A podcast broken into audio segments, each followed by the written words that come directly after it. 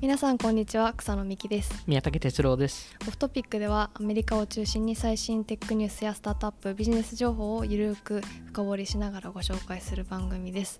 今回は創業物語シリーズウーバー編をお送りしたいと思います。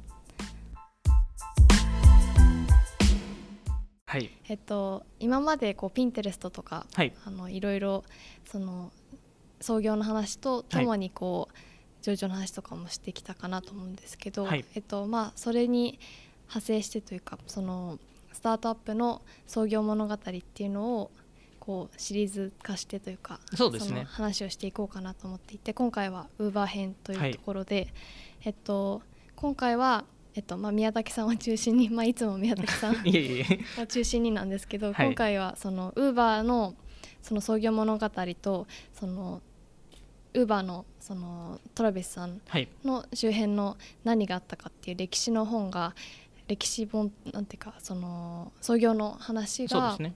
その去年、えっと、 Super Pumped っていう、あのニューヨーク・タイムズのライターの方が出したはい。本が出版されていて、そうですね。日本ではまだあの未翻訳されてないですよね。されてないですね。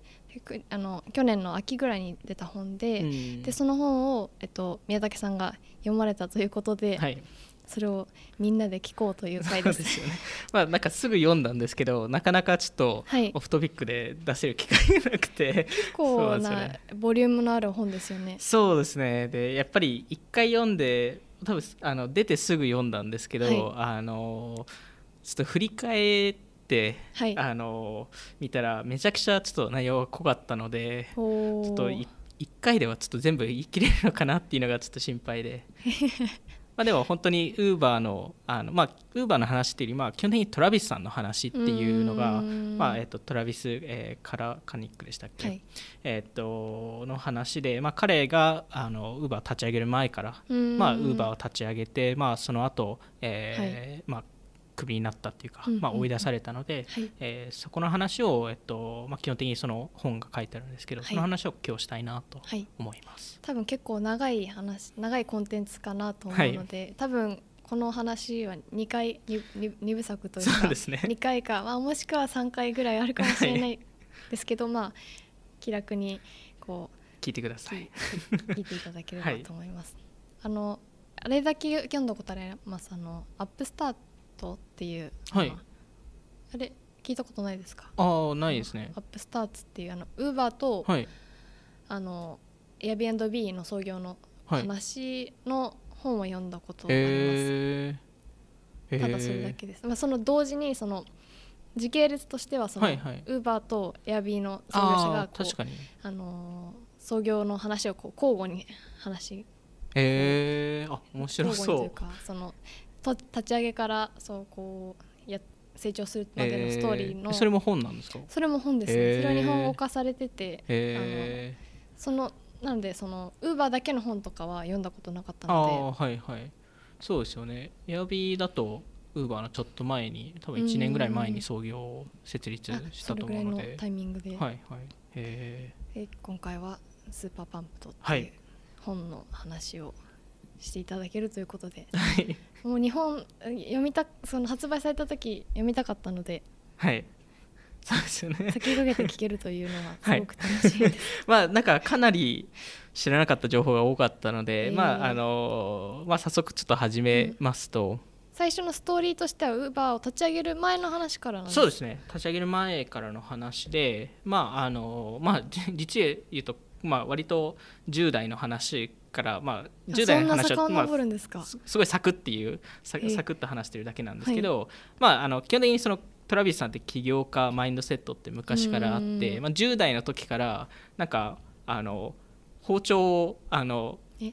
あのその、まあ、彼が住んでるエリアではい。なんかドアノックしてう売り込んでたらしくて、ああなるほど、はい。まあ、そこで、まあ、あのし結構営業マンだったんで彼って。でそこでもうもう、まあ、もちろんまだ10代なんですけどあの、まあ、彼曰くあのその、まあ、売った夏に200万ぐらい売り上げを立てたっていうすごい。話があって、まあ、あのそうそういう話から、まあ、18センスがあるんですそうなんですよね。センスがそのあの売るセンスがあって18歳の時にあの受験はいサービスを彼が立ち上げて、あーなんかでえっとでそこもなんかうまくいって、はい。でまあ、最終的にあの、まあ、本格的にあの大学、えー中に起業してドロップドロップアウトするんですけど、はい。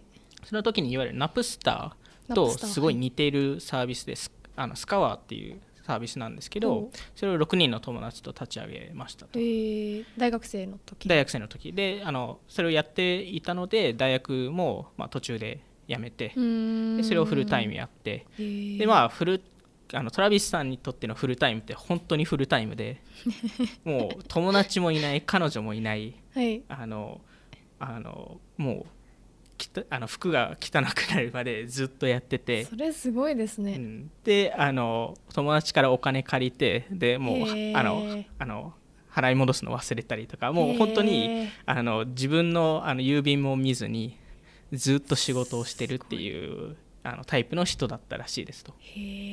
なんで本当に仕事が第一優先となって、はい。でまあこの本でなぜそのあの最初のスタートアップの話をしてるかというと、うん。ここで彼彼にとってすごい大きな影響がある出来事がありまして、まあ、そそこが、えっと、ハミチでは初めて起きたのがこのスカワーっていうところなんですけど、まあえっと、投資を受けましたと。で、えっと、そこの、えっと、投資家がロン・バークルさんとマイケル・オビッツさんっていう方で、はい。まあ、マイケル・オビッツさんって多分過去このポッドキャストでも話しましたけど、まあ、あの最終的に CA を作る人で、あのアンドリーセン・ホルウィッツとかにすごい、えっと、影響をえー及ぼした人なんですけどその2人の VC が、まあ、あのこのスカワっていう会社に投資しましたと。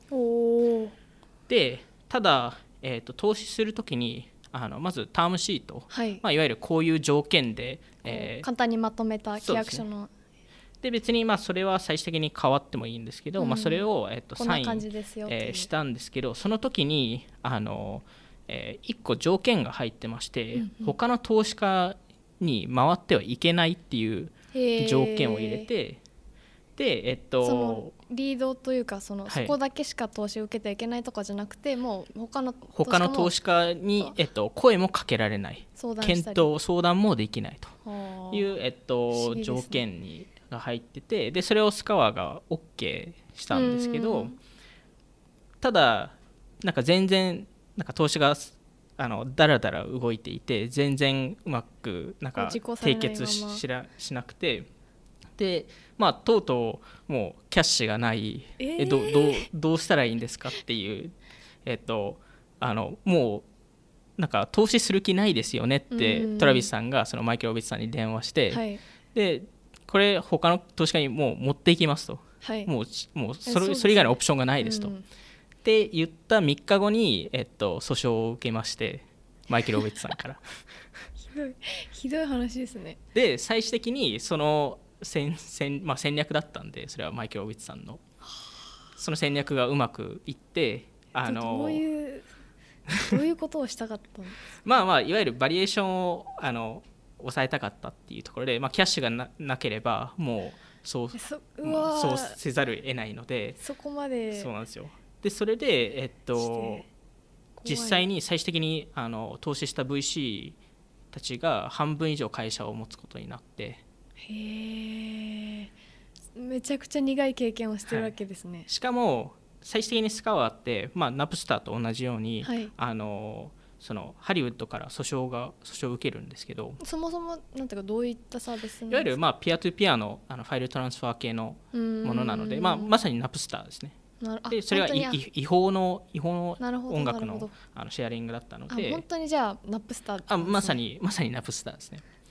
ただえっとまあハリウッドがあの訴訟を出した時にあのマイケル・オビッツさんが俺俺関係ないよみたいなことを言い始めて最終的に自分の保有分を売るんですよ。ー。他の人に。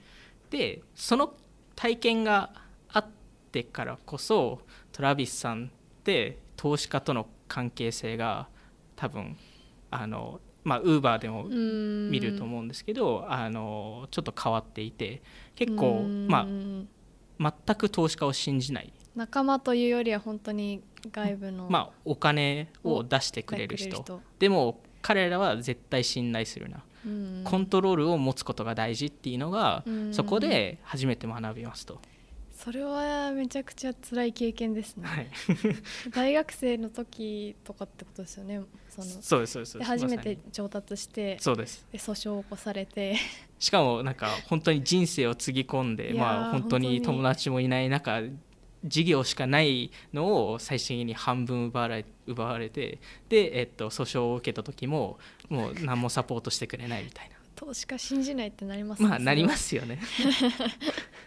まあ ただ、まあ、それが第一はいビジネスでしたと、へー。で、えー第まあその次がウーバあその次におもう一個あ実際にもう一個、えっと、レッドスウィッシュっていう、えっと、うん。サービスを立ち上げるんですけど、はい。これも、えっと、すごい似てるサービスであの、えーピアトゥピアのファイルトランスファーのビジネスなんですけど、これは、えっと、合法、まあ、いわゆおるー、えー例えばそのメディアの会社が、えっと、もはい。元としてそのファイルトランスファーを OK するみたいな、まあ、いわゆる合法、はい。ナプスターの合法版を、えっと、作ってましたと。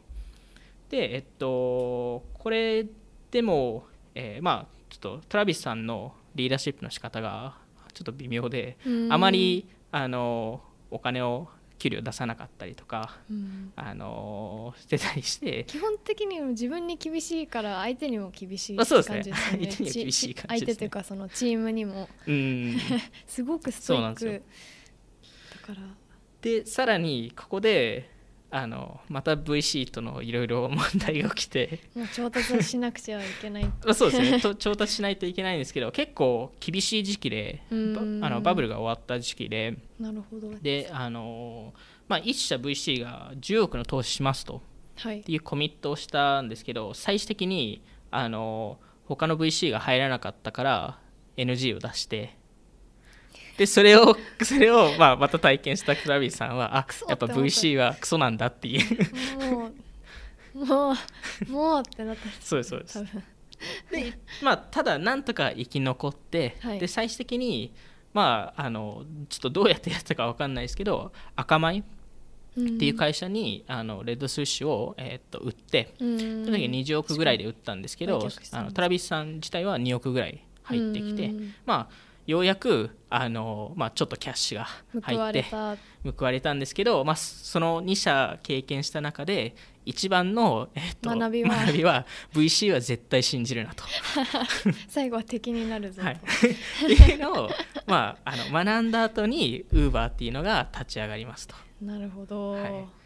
やっぱでも事業を起こすのは好きなんですね。そうですね。ビジネスやったりでも本当にそのストイックだなっていうのと、うん。その当たった VC が悪かったのかその環境が悪かったのかわからないですけど、うーんどうなんですかね、まあ、たうん。だその影響でやっぱりその後のやっぱりアクション、まあ、トラビスさんがうん。の行動って本当に、まあ、過去を見るとあ、まあ、そういう意味でここういうことやってるんだなっていうのは なんなんとか見えますね。へえちょっと楽しみです、うん。その後に Uber をそうですね。作ると。で Uber 自体は、えっとまあ、創業者2人いまして、はい。ギャレット・キャンプさんっていう人と、まあ、トラビスさんなんですけど、まあ、Uber のアイデア自体はギャレットさんからあ元々来てましてで彼も、えっと元々、えー起業をしてまして、うん。でえっと、最初に eBay に75うん。 million ぐらいで買収されたんですけど、はい。なんでその時に、まあ、まあまあお金持ってて、うん。まあ、シリコンバレーにいたんで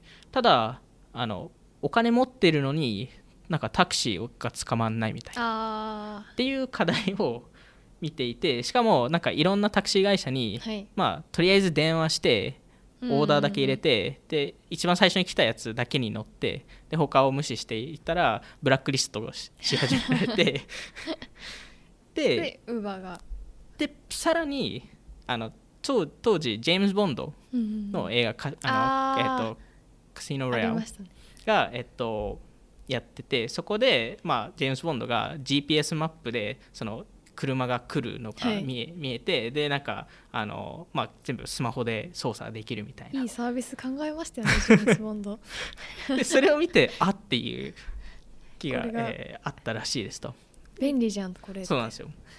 で逆に当時トラビスさんは、はい。まあ多少お金もあったので、うん。まあ、家を買ったりとかいろいろやってた中で、えーまあ、エンジェル投資もやってたんですけど、あの彼が、えっと、ジャムパッドっていう、まあ、いわゆるなんかコワーキングスペースではないですけど、はい。い、わゆるなんか起業家が集まってそこで、まあ、うんトラビスさんが言うジャムセッションっていうんですけど、まあ、いわゆるアイディアの交換とか、はいうんうんうん。まあなんかあの、えーまあ、いろいろディスカッションできる場っていうところでギャレットさんとそこで出会うと。へえでギャレットさんは、まあ、あの当時ウーバーではなくてウーバーキャブっていう名前だったんですけどあのウーバーキャブってすいう。でにじゃあもう始めてたんですねそのギャレットさん、えっと初めてはなくてアイデアだけ考えてて。名前をつけて。そうですそうです。で、えっと、このウーバーキャブがすごいぞすごいぞって言っててあのすごいっていう言葉を全部ウーバーにもう自分のなんかボキャブラリーにしたくて。おおどどどういうことですか？なんかこれ、こえー例えばなんかこの映画はすごいっていうのをこの映画はウーバーだみたいなあウウー。バーっていう言葉が、まあ、じドイツ語のあれなんですけど、まあ、そういうあのすごいっていう意味合いなんでそなんかそそこまでななんかコミットしてましたと。すごい。まだサービス出してないのに。まだサイズ出してないのに。可愛らしいですね。でそれをトラビスさんが聞いてうん。あこのアイデアいいなってうん。あの言ったんですけど、まあ、当時、まあ、2人ともお金持ってて、うん。まあ割と好きな人生を送ってたんで、あまりや授業やりたくないねっていうのを言ってまてた辛い経験をしなくちゃいけないですまたあの投資家と会うのかみたいな。っていうのをまああの考えてたトラビスさんが、まあ、うん。2010年、はい。えー1月、まあ、ちょうど10年前ぐらいなんですけどあのツイートを出してはい。あのなんかあの PM ビズデブがえっと、えーの起業家はい。きまあ、起業家マインドセットを持ってる人うんうん。を、えっと、探してますと。まあなんかロケーションベーストなはい。サービスですと、うん。でえっとまああのお金も出しますし、まあ、株も出しますと。うん。なんか興味ある人いますかっていうツイートを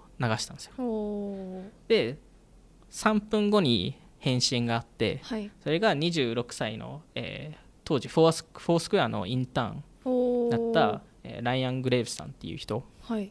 が、えっと返信したんですけど、はい。まあ、今考えるとそのツイートの価値は1000億以上のツイートだったっていう。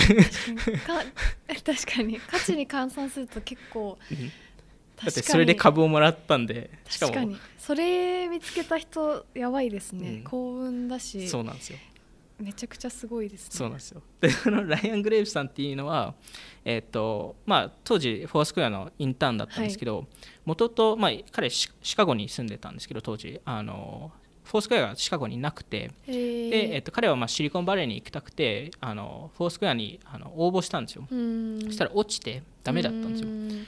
で彼が何を考えたかっていうと、まあ、シカゴの周辺のビジネスをフォースクエアの従業員としあの、えっと、あの嘘をついて登録してそれをフォースクエアに持ってったんですよ。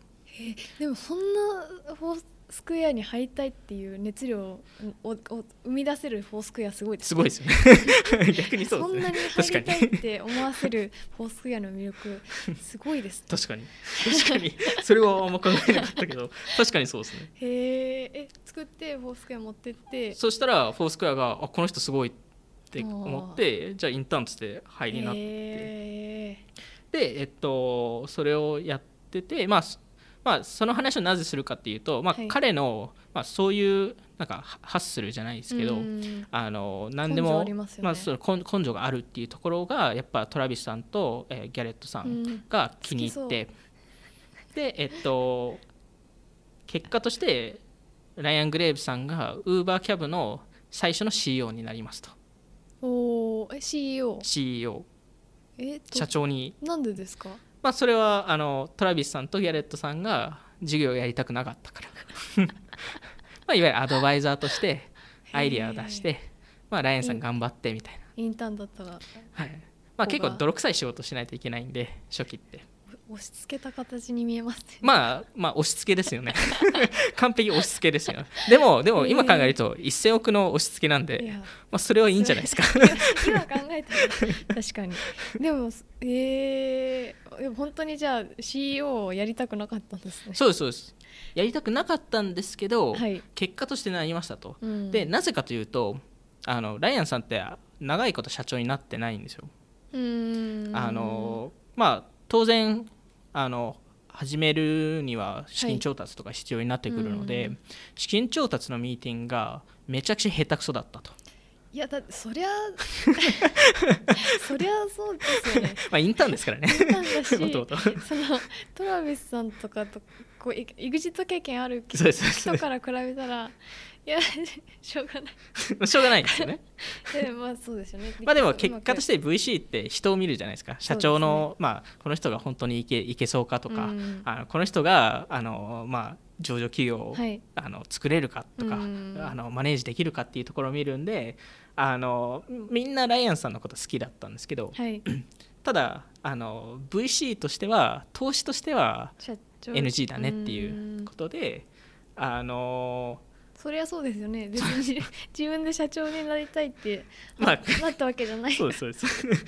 そうなんですよ。なんであのまあで同じ期間中に、まあ、そのギャレットさんが結構そのウーバーキャブについてツイートしてたんですよ、うんまだ全然実績ないんですけど、うん。なんかめっちゃ、えっと、すごいステルスのスタートアップがあってみたいなことを言ってたら、そのツイートをファーストラウンドの、えーロブさんっていう人がはい。見て、おー。あのじゃあ投資させてくださいって言って一番最初のチェックを書きますと。えー、なんかその日本でも結構ツイッターから投資決めるみたいなはい。流れありますけど、やっぱ初期のウーバー。初期のそのインターネットサービスが生まれてる時も結構ツイッターがきっかけっていうのはいいですね特にウーバーは最初のし社長もそうですし 最初の調達もツイートから生まれましたと。でまああのファーストラウンドも入って、まあ、あのクリス・サカさんとか、まあ、うん。な何かエンジェル、えーまあ、そのクリス・サカさんもあのトラビスさんのジャムパッド自体のまあ、友達とかだったのでね。で、えっと、でただ、まあ、調達して、まあ、ちょっとファーストラウンドも言ってたのが、ちょっとライアンさんじゃないよねと社長はちょっと変えませんかはいっていう提案をして、ライアンさんに、えっと、GM はい。あの、まあ、一応、えっと、ビジデブ周りをはい。のトップとして、はい。えっと、変更してー。トラビスさんを社長にしましたと。うんただその時にトラビスさんが条件として、えーえーシェアをもっとくださいと。コントロールが必要ですと、はい。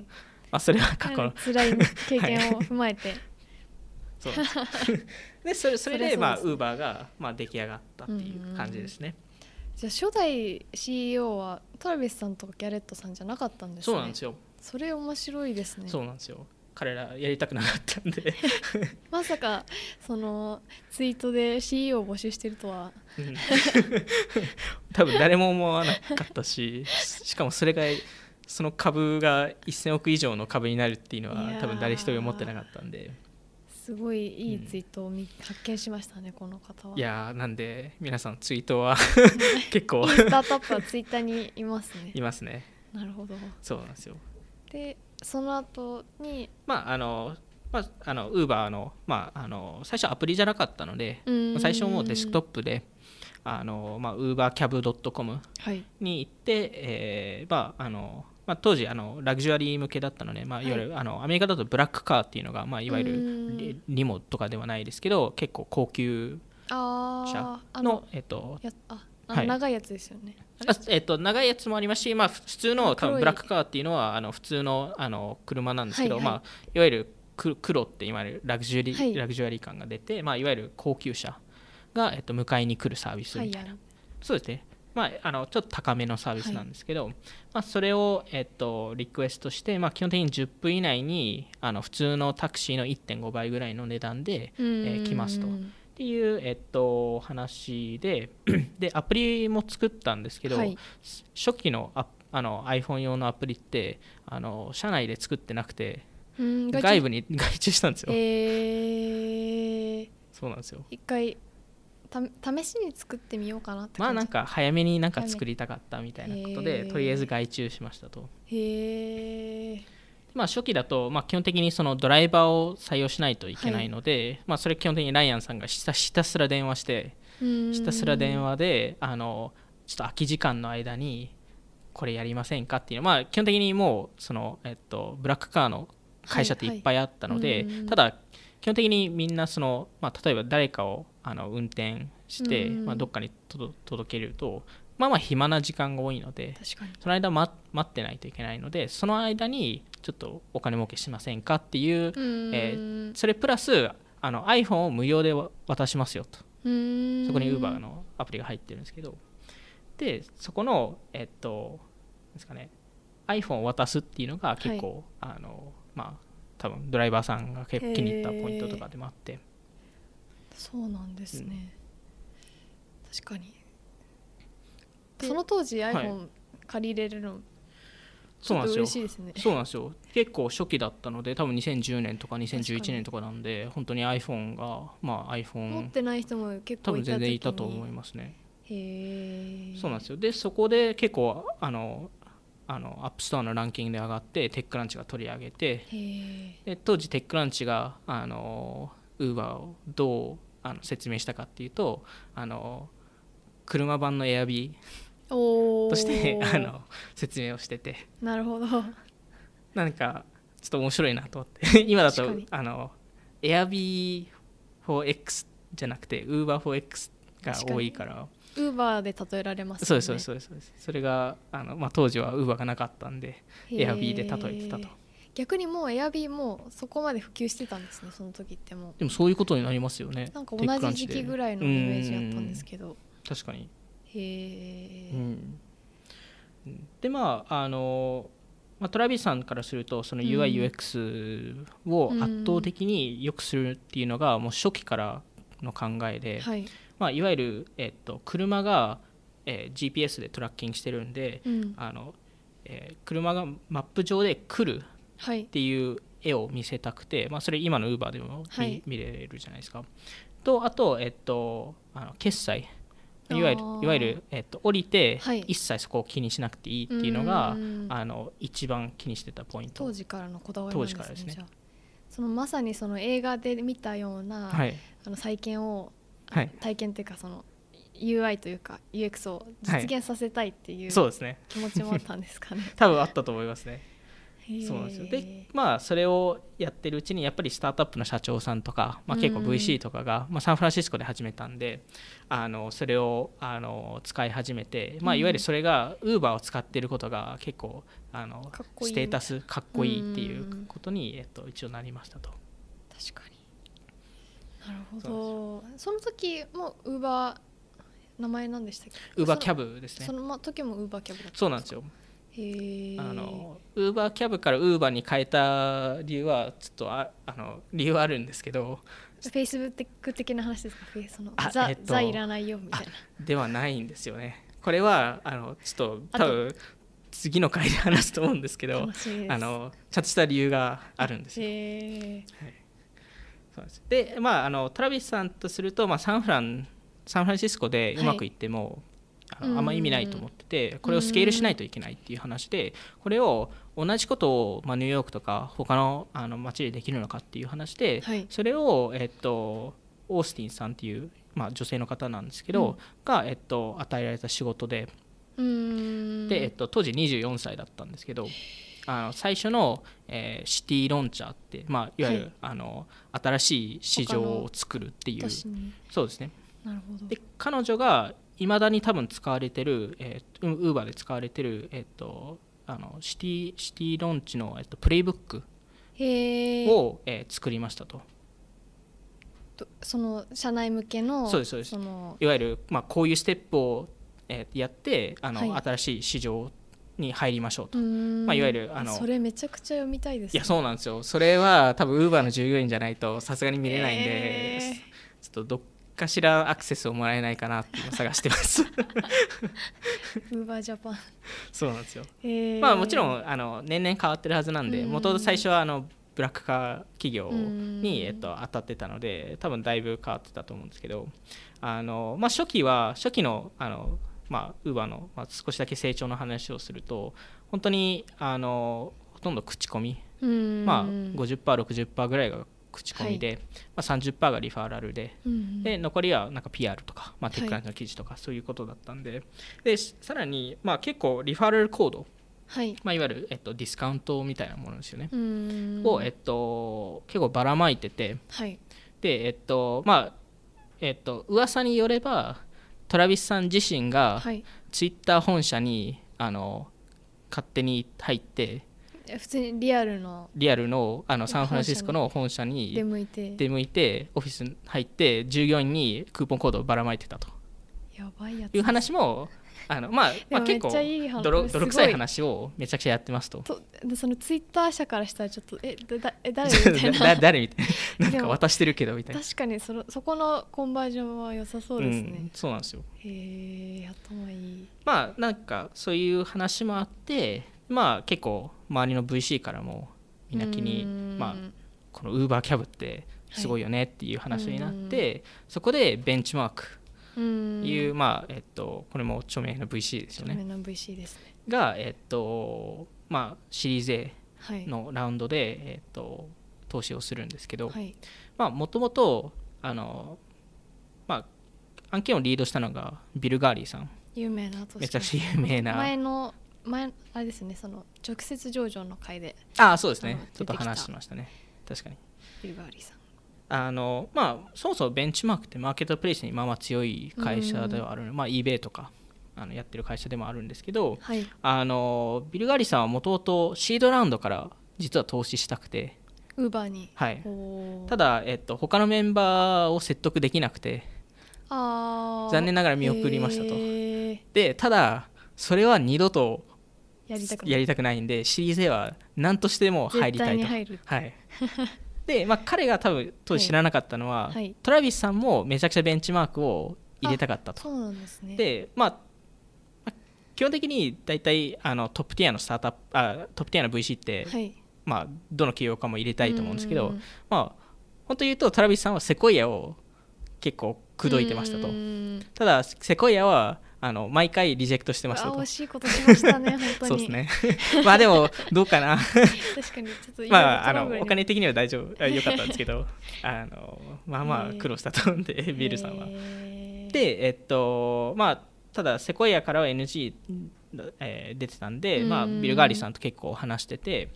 でえっとまあ数回話した後に、はい。まあ急遽なんか2011年かなこれは。の、えっとある日曜日にはいトラビスさんが急に、まあ、ビルさんに電話して、うん。夜11時なんですよ、うん。日曜の。お休みの日に。ちょっと飲みに行ってちょっと話さないっていう話。で、まあ、いわゆるその戦略の話とかはい。今後の話っていうところで、ビルさんをもうま真っ先に行ってうんうんで多分朝2時3時ぐらいまでひたすらウーバーの今後についてとか、そうそういうのを話して、まあ、いわゆる話。トラビスさんからするとそれがジャムセッションだったんですけどそこで、えーまああのそこの、まあ、朝朝の時はに基本的な、えっと、投資の条件も決めてはい。でその時が、えっと、50億の時価総額ではい。で、まあ、ベンチマークが、えーまあ、約20%ぐらい持つうん。えっと、一応決めたという話ですね。わざわざと土日まあちょっとわざとかは分かんないですけどまあ多分トラビスさんからするとあの何時に呼んでも出てくれるだろうっていうあ自信もあったと思いますし逆にそれも期待そういううん。それを期待してたと思いますね。でもいい話ですね。あ全然いい話です。当時はめちゃくちゃ仲良かったんで 後々ちょっと仲悪くなっちゃうんですけどあの二人は。はい楽しみですね。その話も気になります。ただまああのまあ、その後事業ってすごいのうん。伸びるんで、まあ、その話ってまあ多分皆さん知ってると思うんであの、はい。どちらかというとその、まあ、資金調達気になります。の、えっと、話で、まあ、彼らってあのすごい資金調達がめちゃくちゃうまくて、まあ、うん。めちゃくちゃ伸びてたからうまいっていうのもあるんですけど、あのまあ、うまいっていうのはトラビスさんももともともとまあ営業マンなんで、はい。めちゃくちゃうまいんですけどもう一人エミル・マイケルさんっていう人がいて、はい。いまあ、いわゆる、えっと最終的にウーバーのチーフビジネスオフィサー、まあ、役員になってるんですけど、えー、元々ビル・ガーリーさんが紹介した人でで、えっと、彼が、えっとまあ、彼とトラビスさんが、まあ、基本的にあの、はい。投資家向けうんうん。に、えっと、全部、えっと調達回りをしていたんですね。調達回りしてたんですけどあの結構彼らって、まあ、VC からの需要がめちゃくちゃあるっていうのを知ってたので、わざとあのえ？まあいろんな行動におーえー、やってて。気になる。それはなんか役に立ちそうですね。えっと役に立つのか。なそれは いいのか悪いのかちょっと置いて。あのまず一情報として。1日3件までしかミーティングしませんと。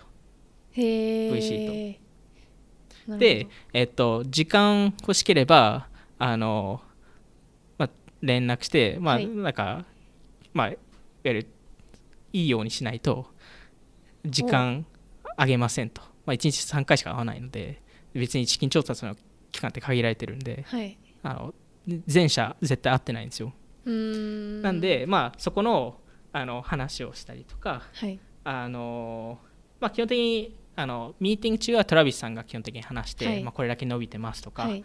あのえーお客さんがそのユーザーが Uber をうん。2.7回使えば、うん。あのもうあの、えっとライフタイムカスタマーはい。まあ、あの一生のお客さんになってくれるみたいなあの数字をいろいろ見せてうん。そこで、まあ、あのすごいあの押した後にあのまあ基本的に投資投資家はその後フォローアップの,、はい。あのなんかありがとうございますちょっとフォローアップしたいんですけど、みたいなはい。追加のメール出すじゃないですかそれに対してエミネさんが回答するんですけどわざとあのあの結構時間経った後に回答したりとか。へえ。あのわざと？そうですそうです。あのいわゆる焦らせるためにへえ。それをやってて、で最終的にメール返すんですけど。ね。まあ大体1週間待ってはい。メール返すんですけどその時に Excel のシートを送られるんですよ投資家が。ああ投資家から？えっとエミルさんが投資家に、あはいで、えっと、そこで、えーいくら入れるどのバリエーションで入れますかっていうシートをはい。記入して送り返してくださいっていうのを、はい。えー出しあっていうメールを出したんですけど。へー。へー それプラス条件が結構厳しくて。うんうんとそのウバから出してるそうです。条件があの投資の条件が、は まあいわゆるあのまあ基本的にある額とかある程度の額とか、まああの保有率がはい。何倍以上とかだと、まあ、大体情報受領権って、まあ、いわゆる会社の,、あの今の財務状況とか、はい。今あのどれだけ売り上げが伸びてるとか、まあ、うん。どれだけユーザーがいるかっていう情報を、まあ、定期的にもらえるはい。条件ってあるんですけど、はい。それは基本的にほとんどの人に渡さない。で基本的に、えっと、社外取りも誰もなれない、うん。慣れてオブザーバーみたいな。でプラス、えっとスーパーボー、まあ、スーパー議決権はい。をトラビスさんが持つっていうことなので、まあ、基本的に会社の、えー 決め事は全部トラビスさんに力があるっていう。過去の教訓を。そうですそうです。まさにそうです。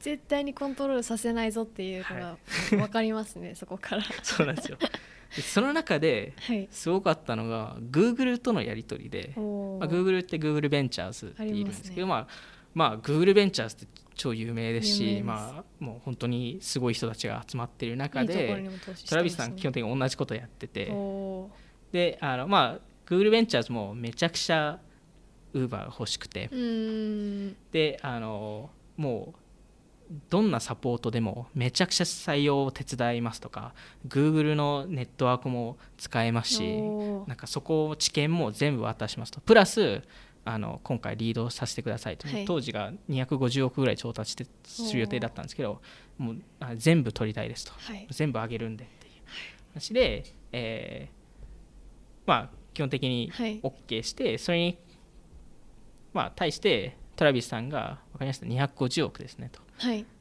えーじゃあバリエーション3500億でやりましょうかって言ってでえっ、とただ情報受領権ほぼなしオブザーバーシートのみ。えー、えリードってことですよね。そうですリードです。で基本的にリードって社外取りはい取れるじゃないですか、で、えっとまあ、基本的にその案件をリードしてる人が大体入るんですよアメリカって、はい。ただその人じゃなくてちょっと社外取りは欲しいけど別の Google の人にしてくれっていう話が出て、ああそのパートナーとか担当の人じゃなくて、はい、担当の人じゃなくて。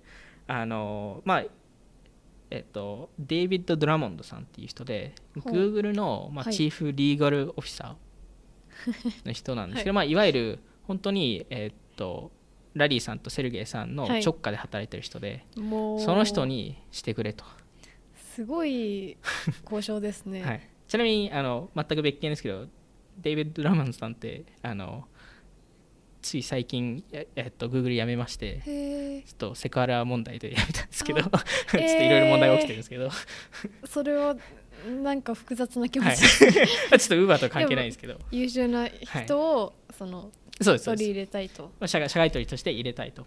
でまあ基本的に Google, Google ベンチャーズはあの、はい、まあ、250億全部入れたかったので、うん。まあ、基本的に飲みましたと、うん。最後の最後にトラビスさんがちょっと待てと。はい。250億じゃなくてちょっと下げましょうかって。ちょっと TPG 入れたいですと。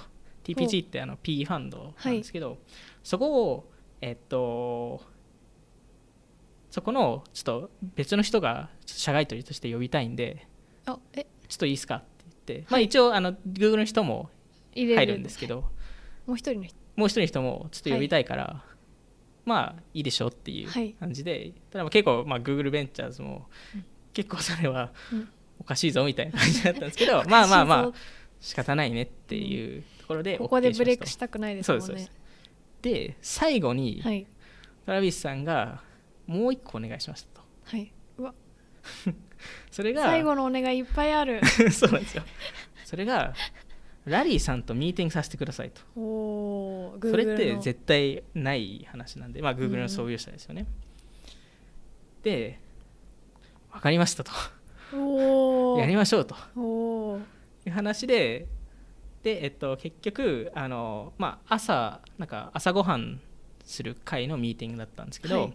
あのトラビスさんって、まあ、そんな朝早く起きれないんで、まあ、ちょっと彼の家と Google はい。キャンパスが遠かったので、あの近くのホテルにおー。泊めてであの朝、まあ、トラビスさんが出る時に、はい。まあ、ウーバー呼んでるんですけど、はい。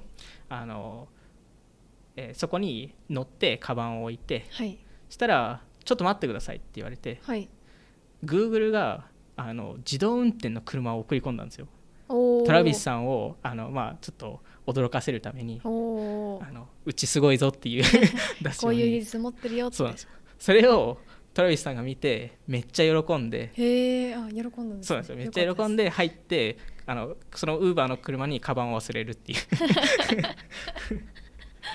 おっちょこちょいですそうです。でまあその後あのラリーさんと会って話すんですけど、まああのラリーさん知ってる人って、まあ、ラリーさんってエンジニアの人で、はい。まあ、あまりなんか人との付き合いってあんま良くないんですよ。まあ、あのそんななんか優しくないですし。なんかあのトラビスさんと真逆のイメージがあります。まさに。まさにそうだったんです。そうなんですよ。でただトラビスさんはそのミーティング出て、はい。ああなんかもう兄弟のようだったみたいな話をしてまあまあ多分勘違いしましたと。勘違い。へえでまあその調達まあそそれが Google の Google はい。ベンチャーズからの調達なんですけど、まあ、その後も、まああのえーサウジアラビアはい。からあの、えー数千億って調達うん後々するんですけど、はい。その時にトラビスさんがあのやったことっていうのが、はい。あの社外取りのあの、えー指名権はい。を、えーまあもちろんトラビスさんって取締役なんでそれ以外の社外取りの指名権をトラビスさんが3人分持つっていうことを条件として出したんですよ。本当に嫌なんだな。それは特にビル・ガーリーさんとかがすごい嫌だったんですけど、はい。ただ数千億ってキャッシュが入ってくる中でそれはさすがに何も言い返せないってなってうん。OK してそれでもうあのトラビスさんが、まあ、取締役会では圧倒的な有利なポジションを持つようになったと。この資金調達っていうところはトラビスさんにとっては本当に自分のコントロールをどれだけあの保てるかっていうのを、えーが、まあ、結構明らかになってるかなと。確かに。そこのなんていうかコントロールししなきゃいけないっていうのははい。考えてますね。いやすごいですよね。それだけもう徹底してやってるっていうのはなかなか他の起業家ではいないと思うんで、そうなんですよ。でまあウーバーが伸びてる中でまあいろんなスキャンダルが起きますと。まあ、はい。ちょっとスキャンダルの話は別途やるんですけど、はい。あのまあその中でえっとまあその PR 的効効果じゃないですけど、うん。まああのイメージを良くするために、はい。あの別の社外取りを、えーはい。あの呼ぶんですけどもともとあの彼はあの、まあ、あのセレブを呼びたくて。でえっとオプラ？あーオペラさん。はいオペラさん。はい。を。歌手テレビ司会者みたいなそうですそうですめちゃくちゃ人気ですしそうですめちゃくちゃお金持ちな人で,、はい。で彼女をあの誘ったんですけど彼女はあんま興味なくて。でまああの NG 出して、はいまああの後々、まあ、あのビヨンセとかおー。JG とかも株主になるんですけど、まあ、ちょっとはい。彼,、彼らにはちょっと社外取りとしては呼んでなくて、うん。最終的に呼んだのがアリアナ・ハフィントンで。ハフィントンポストの、はい。ハーフポストの。そうですそうです。でありましたね、まあ彼女が結構、まあ、一番最後、まあ、トラビさんがクビになる時に結構最後の最後まで付き合ってくれた人で。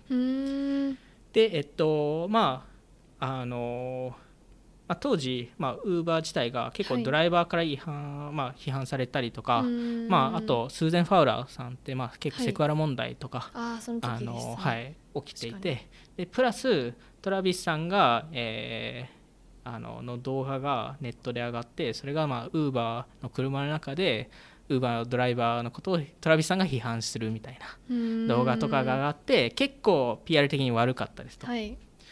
で、えーその時にそんなことありましたね。ありましたよね。いろいろありましたよね。確かに。その時にたまたままあ結構大体スタートアップ業界全員トラビスさんのこと嫌いだった時期で あのその時にあの親がはい。あの事故に巻き込まれて。トラビスさんの。はい、でそこで母親を亡くあしちゃうんですよね。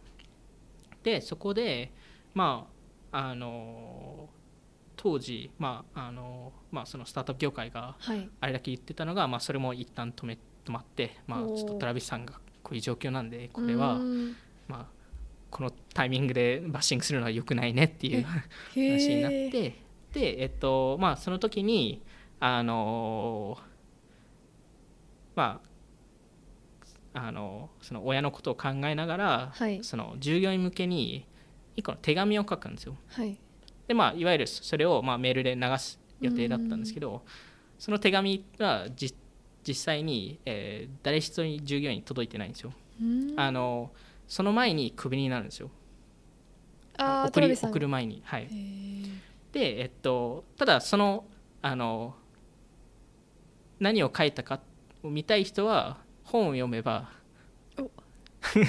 見れますと。この本を読めば、はい。スーパーパンプドを読めば。はい、ちょっとそそこまで要約する気がないので。えーはい。ちょっと楽しみです。その内容は載ってるんですね？その内容載ってます。へー。で、まああのまあ、その間にクビになってるっていう話なんで、はい、まあ、どうやってクビになったかっていう話をちょっとしますと、うん。まあ、当時あの取締役って7人いて、はい。まあえっと、ビル・ガーリーさん、はい。えーまあ、ベンチマークの。人ですね。はい。で、えっと、TPG のデイビッドさんっていうはい。方と、最後にはい最後にこうお願いしまあすそうですそうるですそうです。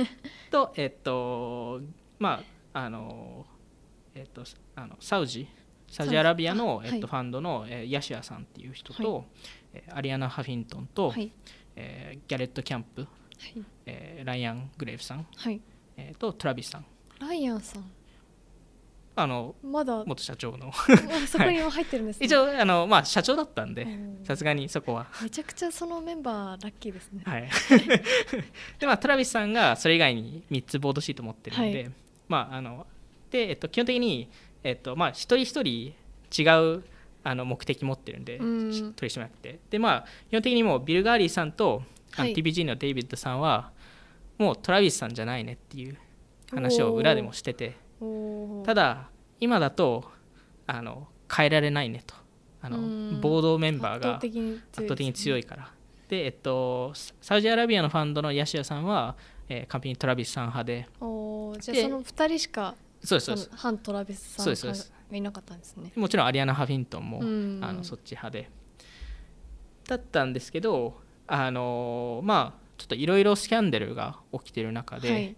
あのまあいわゆる外部調査まで入れたんですよウーバーって、そこで、えっと、そのまあ弁護士事務所、はい。コンサル会社なんですけど、そこが最終的に出した、えっと、あのレコメンデーションっていうか何をするべきかっていうのは一旦トラビスさんが会社離れましょうと、うーん。まあ、一回休みましょうと。はい、で,、えっとでちゃんとした CO を採用してうん。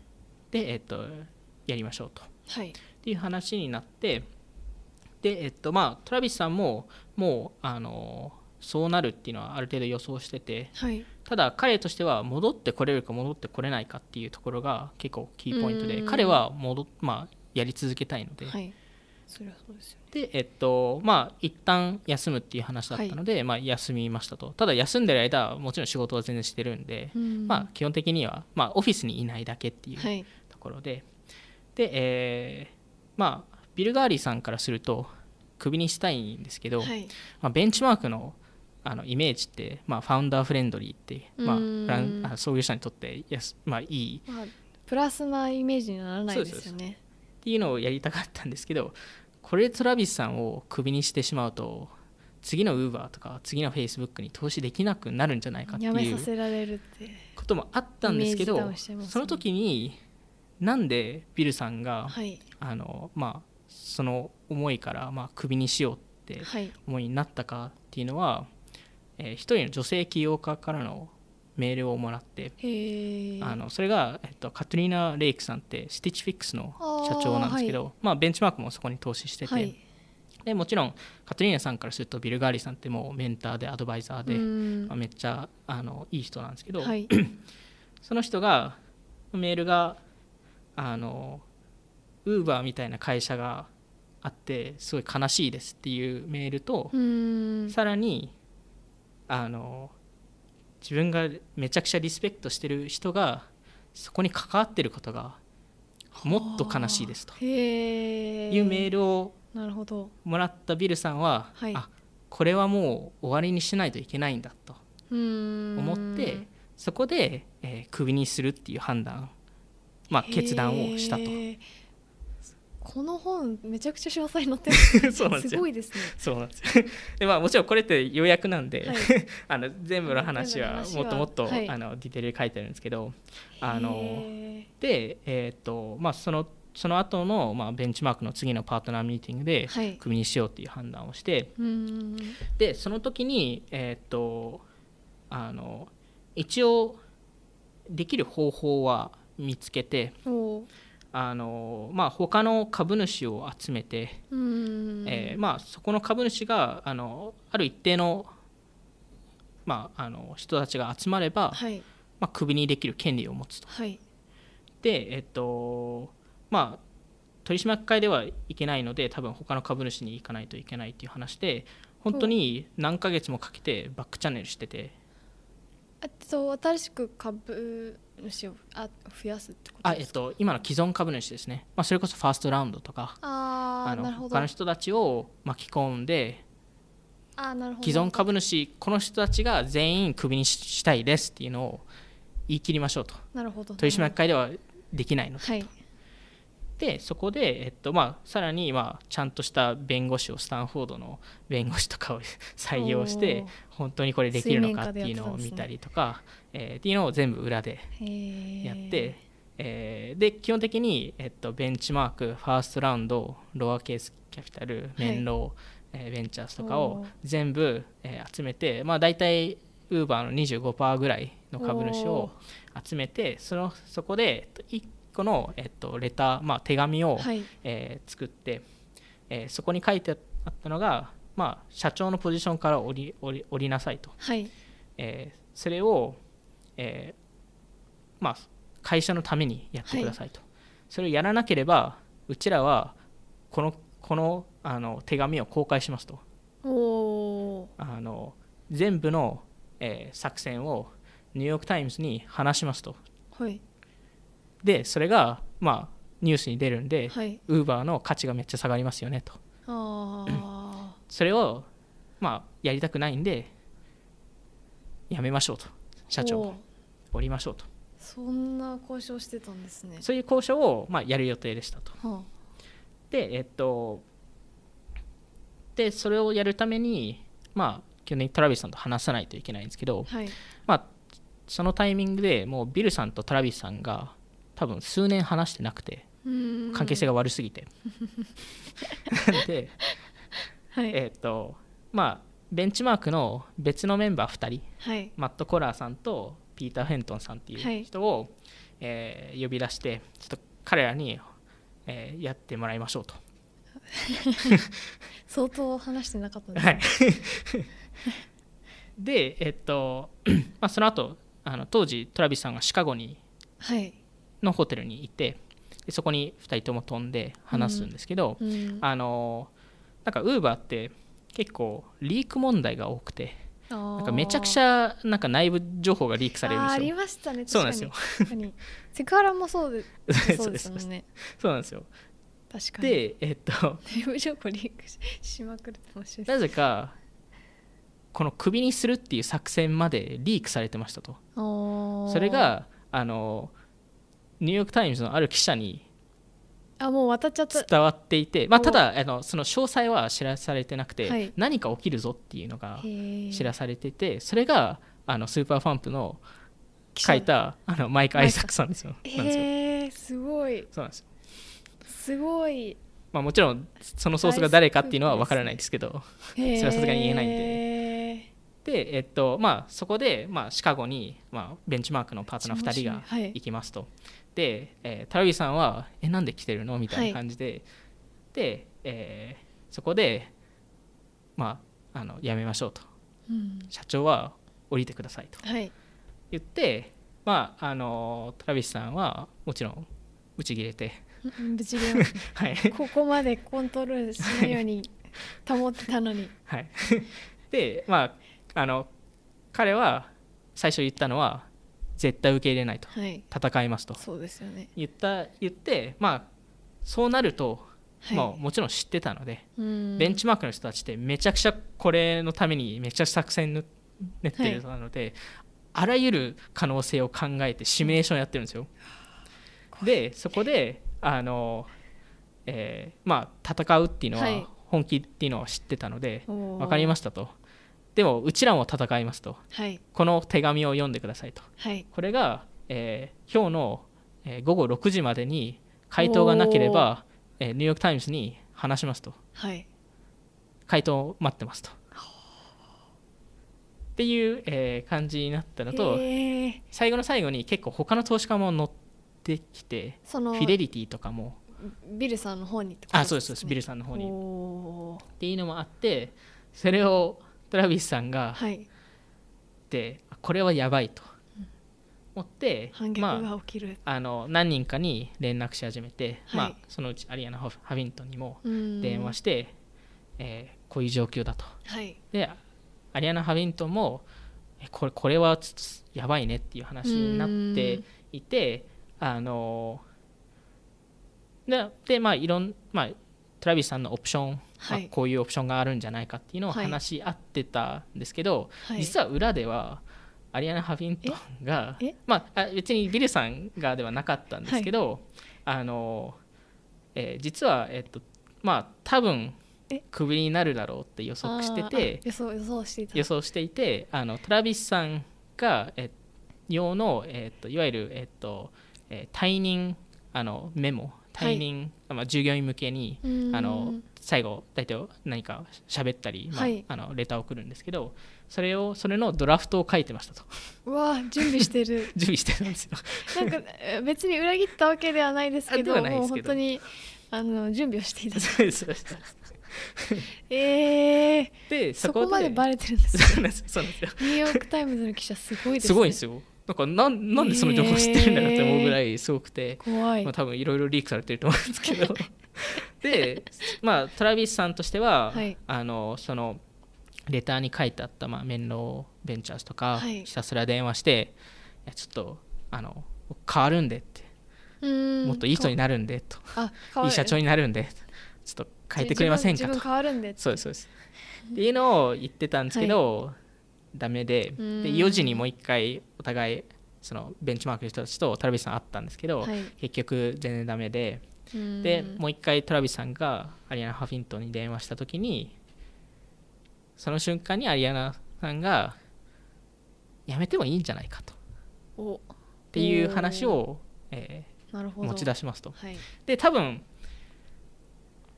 と多分1年前とかはい。のトラビスさんだと絶対ありえない話だと思うんですよ。うん。ただ彼にとって結構母親の影響がうん。でかくてで亡くなった影響がはい。めちゃくちゃでかくて、多分その時に多分初めてトラビスさんが人生でなんか戦うのが疲れたって多分気分になって一回休でもしかしたら降りた方がいいかもしれないと、うん。で多分初めて思ってでその夜あの、えーただ全然回答はしてなくてはい。夜 9, 9時半ぐらいにあのベンチマークの人はい。がアリアナ・ハフィントンに、あのあのちょっとメッセージを送って、はい。どうなってるんだと。はい。もうもうニューヨーク・タイムズで連絡しますよっていう。はい。もうもう時間切れですと。はい。たらアリアナ・ハフィントンが最後にもう一回トラビスさんに電話して説得してで、えーあのそえーその夜にペーパーワークサインしましたと。おーやめます。はい、でもちろんその、えー、とそれをサインしたから、はい。えっと、ニューヨーク・タイムズでリークしないし、はい。まあ、何もしないですと。うん。あのでいいようにちゃんとあの exit した、まあ、いわゆる辞めたっていう、あの悪いイメージを出さないよっていうのをん。言ってたんですけど、うん。なぜかリークしまして、バレちゃってますもんね、はい。マイクさんがもうバレちゃってますもんね、えーでその24時間後に、はい。ニューヨーク・タイムズの朝朝の新聞をトラビスさんが見ると自分の顔が映ってて 出てんじゃねふざけんなっていう。で最後の最後まで VC に裏切られるっていう。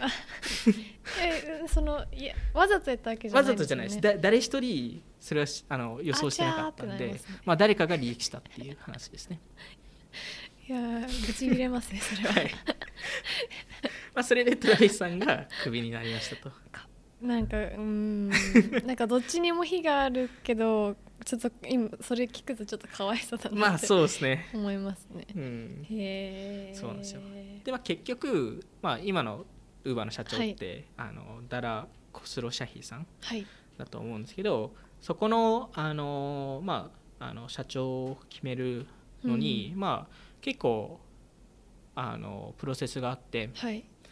ベンチマークはもうあの次の候補者を頭の中に入れてて、おそれががシミュレーションしてますはねい、メグ・ウィットマンさんっていう人で、あのもまあ、元 eBay の社長で、まあ、当時は HP ヒュワット・パッカードの社長で。おおで、えっとまあ、彼女自身は、まあ、ある程度興味持ってたんですけどすごい。人まあまあまあみたいな感じでで、えっとまあ、ただちょっとあのインタビューとかは、はい。まあ、あのしたいですみたいなことを言ってでまあえっと基本的にあの全取締取締役とインタビューして、まあ、基本的にそれで行く予定だったんですけど、はい。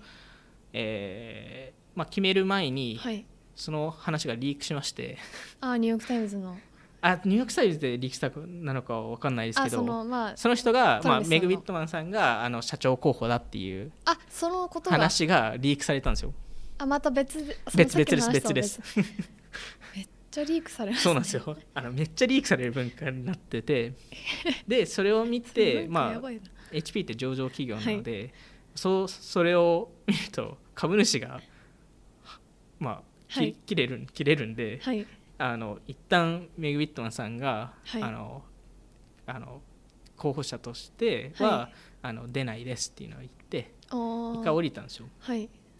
でえっとまあただやっぱりベンチマークがどうしても欲しかったんで、はい。最後の最後にちょっともう一回今回絶対リークしないからって言って。絶対 リークしないから絶対秘密にするからあのもう一回ちょっと考えてくれないかって言って、最終的に、えっと、なんか5人ぐらいまで絞ったんですけど最初に3人になって、はい。そのうちメグ・ウィットマンさんが1人と、はい。えーあとジェフ・イメルトさんっていう人で、えっとえー GE, GE の、えっとえーえー元社長はい。と,、えっとあと、えっと、ダラさんはい。が3人の最後の候補者で、はい。でえっとまあえっと、ベンチマークは圧倒的に、えーメグ・ウィットマン派うん。で、えっとこうしてる。まあ、トラビスさんは、えー会社辞めたんですけど、はい。まだあの取締役として残っているので彼としてはジェフさん。多分ジェフさんいあ一番コントロールできるから、ェジェフさんかなっていうのが思ってて、はい。でまあもちろん彼がそうであればライアンさんとギャレットさんもそっち派で。はい。でえっとまあ基本的にダラさんはそんなにみんな思ってなくて。うんダラさん突然のダラさんですそうですそうです。なんかまあまあ優秀なまあいい人かなみたいなうん感じで、えーでそこで、えっと、最後に、えっと、最終面談じゃないですけど、はい。が、えっと、一人一人、えっと、ウーバーの今後、えーまあ、自分が社長として選ばれたら、はい。今後どうやって導いていくかっていうプレゼンを、えっと、やってくださいと。はい。取締役の前でで最初にジェフさんが言ったんですけど本当ダメだったらしくて。あら。あの本当になんかな何もそのマーケットプレイスについて知らなくて、で、えーでしたと。で後々ダラさんが、ん。えーっとえー出て、はい。えーまあ、彼はもともとエクスペリアとかうんやってたんで、マーケットプレイスめちゃくちゃ詳しくて、まあ、あのちゃんとしたプレゼンを出してて、はい。でえーまあ、プレゼン中にあの一つのスライドにあのタイトルにあの社長は、えーふあの2人は、えー、2人社長は絶対ありえないですっていう言葉を書いててうん。それってトラビスさんに向いてる言葉で。あーなるほど。トラビスさんは、えーまあ、ダラさんが入ったらトラビスさんは本当降りないといけないですと。うん自分がやりますよと。はい。なるほど。っていう、えー、と感じで、はい。で、えーとまあえー、と別日にメグさんがはい。あのやったんですけどあのちゃんと変装して入ってきたらしいんですけど。変装 あのあ。ホホテルにバレないようにね。いろいろやったらしいんですけど、はい、でえっとまああのジェフさんは途中で、えっと、自ら降りたんですけどまあ、それは多分あのあの、えー別のあの多分社外取りがあの多分絶対無理だよって 言われたんで、まあ、一応自ら降りてなるほど。で、まあ、基本的にメグさんがダラさんでうん。で、えっと、まあ、基本的にあの取締役会のあのまあ最後、投票で決まるんで、はい。4対4だったんですよ、お同点。同点ですね。へえで、えっと、まあ、基本的にあのトラビスさんとか、トラビさんはどっちに？えーメグさんですね、まあ基本的にダラさん、あ、えっと、すみません、ダラさんですね。ダラさん。そのベンチマークじゃない？そうです押してないまあ、ベンチチマークが上井めぐさん派なんで、で、えっと、そこで、えーベンチマークがちょっとミスをしてしまって、まあ、4対4だったんで、はい。まあ、どうしてもメグさんが欲しかったんで、はい。まあえっとその時もうビルさんが降りてたんで取締役として。うん。なんで、えっとえーピーター・コラーさんはい。が代わりに入ってたんですけど、彼があの、えー条件を出して、はい。まあ、メグさんを、まあ、と当時ベンチマークってトラビスさんに対して訴訟を出してたんですよ。はい。いわゆるあの、まあ、会社のために動いてないと。うーん。訴訟を出してて、えー取締役会で、えーメグさんを社長として選べば、はい。訴訟を取り下げるっていう、それを交換条件にしますと、はい、っていうのを聞いた途端、はい。次投票した時に3対5になったんですよ。で5票ダラさんに入ったんですよ。へえまあ基本的にベンチマークがなんかこのこの状況を人質にしてまでこれをメグさんを選ぶのかみたいな。それってもう自分たちのやりやりたいようにやってるだけじゃんみたいなことを嫌になってはい。結局ダラさんが選ばれたと。で面白い。ダラさんが選ばれるんですけど、はで、えっとまあ、その夜か次の日か分かんないですけどはい。あのアリアナ・ハビントンが、はい。あのダラさんに「おめでとうございます」って電話するんですけど、はい。まあ、おめでとうございますっていう電話ではなくてその前にリークされましたと ダラさんが社長になることが。誰？誰言ってるの？ね誰が言ってるの？っていう感じでダラさんが綺選ばれ麗なオチでしたね。綺麗なオチですね。で どこに立ってもウーバーはリークされる文化になってましたと。悲しい悲しいっていうか。はい。やばいですね。そうなんですよ。お前 笑っちゃいけないかもしれないですけど面白すぎですね。絶対に言わないからみたいな絶対に秘密にするからってこうよ翌朝出てるみたいな。多分知ってると思うけど次の社長になったんだよ。おめでとうみたいな。もう全部す抜けです。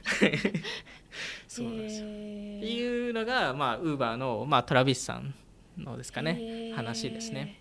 ちょっと知らないことばっかりでした、うん。ちょっと勉強不足だなと思ったんですけどそんななんか初代がそのライアンさんっていうはい。インターン生だったっていうのがめっちゃ面白いなと思ったうんのと、そのビルガーリーさんのそのそのなんて言うんですかねまあ、反準逆準備の劇というか。あれですよね。すごいですよね、すごいですね。まあ、相当悩んでたらしいので、うーん。うん、結構それでめちゃくちゃ疲れてたらしいのでウーバーで。うん確かにその投資家からしたらすごくコントロールしにくいしコミュニケーションもしにくいし、うん。こうすごくいい事業だけどこう関わりづらいっていうのはうん。確かに、っていうのもあるしその、うん。トラビスさんからするとその過去の辛い経験とか、うん。その自分の会社だからうん。成長させたいっていうのは、両方わかるんですけど。そうですよね。なるほど。そうなんですよ。なんでまあこの話も結果として、まあ、トラビスさんが初期にああいうことが起きてたから、はい。こういう会社になったっていうのもありますし、まあ、うんそれ以外にもトラビスさんにももちろん問題があったので彼のはい文化の作り方っていうのは、うんまああのうまくいった部分もあれば本当にダメ,、はい。ダメな部分もあるので、まあ、そそここの多分。そうですね。でそこのまあ結構兼ね合いかなというところですね。うん。